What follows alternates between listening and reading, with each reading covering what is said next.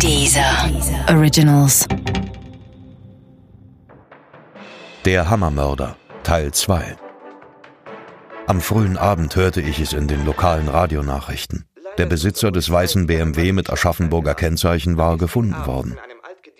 Doch er konnte mitnichten der maskierte Täter mit dem Vorschlaghammer sein. Der Autobesitzer war ein 47 Jahre alter Verkaufsingenieur, der geschäftlich in unserer Gegend unterwegs gewesen ist. Gegen 10 Uhr vormittags legte er eine Rast auf einem Waldparkplatz beim Gruppenklärwerk Heldenmühle in der Nähe von Marbach ein.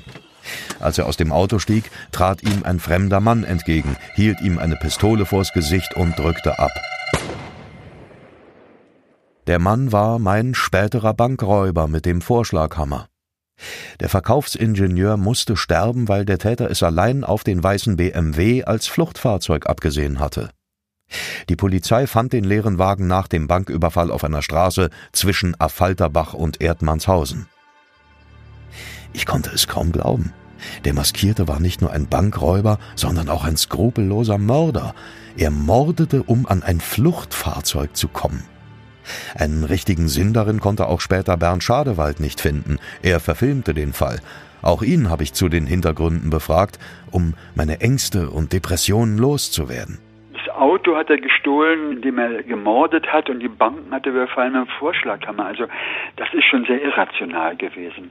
Also eine richtige Erklärung habe ich da drin nie gesehen und auch nie gefunden. Erneut wurde mir bewusst, in welcher Gefahr ich geschwebt hatte. Ein Menschenleben zählte für diesen Mann offenbar nicht viel. Ich saß zu Hause auf meinem gepackten Koffer, meine Muskeln spannten sich wieder an und ich begann zu zittern. Später packte ich den Koffer aus.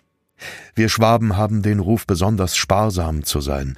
Eine gebuchte und bereits bezahlte Reise lässt man nicht einfach sausen. Da kann man das Geld gleich in den Neckar werfen.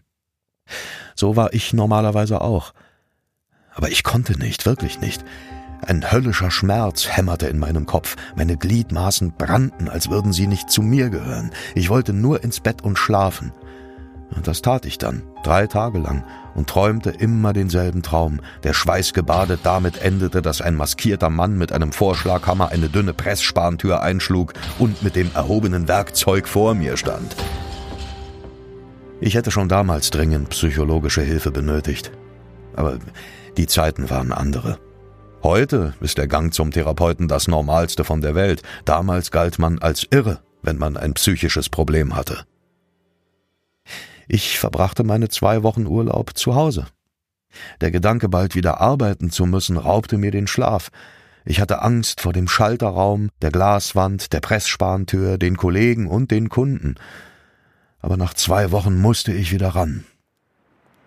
Reiß dich zusammen, sagte ich mir jeden Morgen auf dem Weg zur Bankfiliale. Es wird schon nichts passieren. Hm. Aber das mit dem Zusammenreißen ist leichter gesagt als getan. Jedes Mal, wenn die Eingangstür der Filiale geöffnet wurde, zuckte ich zusammen. Meine Nerven lagen blank. Erst ganz allmählich fühlte ich mich wieder sicherer. Am Ende des Jahres schaffte ich es sogar schon wieder alleine in der Filiale zu sein, wenn die Kollegen in die Mittagspause verschwanden. Doch dann kam der 28. Dezember 1984 und spülte alles wieder hoch. Der Hammermörder, wie der maskierte Täter inzwischen von der Presse genannt wurde, schlug wieder zu. Diesmal überfiel er die Volksbank in Klebronn. Nach dem gleichen Muster stürmte er in den Schalterraum und schlug ein Loch in das Sicherheitsglas, das die Angestellten von den Kunden trennte. Dann hielt er eine Pistole durch das Loch und bedrohte die Bankmitarbeiter. Mit 79.000 D-Mark Beute flüchtete er. Als Fluchtfahrzeug diente ihm dieses Mal ein grüner VW Golf. Natürlich befürchtete die Polizei, dass der Besitzer des Wagens das gleiche Schicksal erlitten haben könnte wie der BMW-Fahrer beim ersten Überfall. Eine Sonderkommission wurde gegründet und die Waldparkplätze der Umgebung abgesucht. Zunächst ohne Erfolg, Erst zwei Tage später fand ein Jogger die mit Laub abgedeckte Leiche eines 37 Jahre alten Engländers, der auf dem Weg in die Schweiz eine Rast auf einem Parkplatz nahe Großbottwar eingelegt hatte. Der maskierte Bankräuber hatte ihm gleichfalls frontal ins Gesicht geschossen, um an sein Auto zu kommen. Am Tatort fand die Polizei eine Patronenhülse.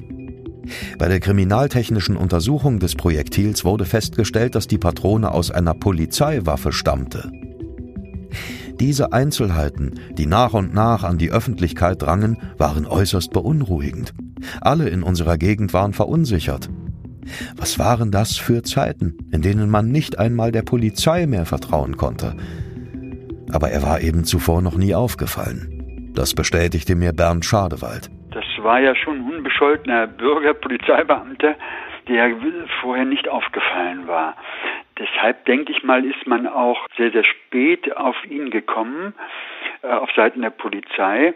Und als sich so die Verdachtsmomente sich ihm und seiner Person genähert haben, da hat man das gar nicht glauben wollen. Und nicht umsonst ist er auch deshalb mit mehr oder weniger viel Geschick um intensivere Befragung und DNA-Tests und was es da alles so gab, rumgekommen. Es wurde sogar öffentlich dazu aufgerufen, abgelegene Waldparkplätze zu meiden, solange der Täter nicht gefasst war.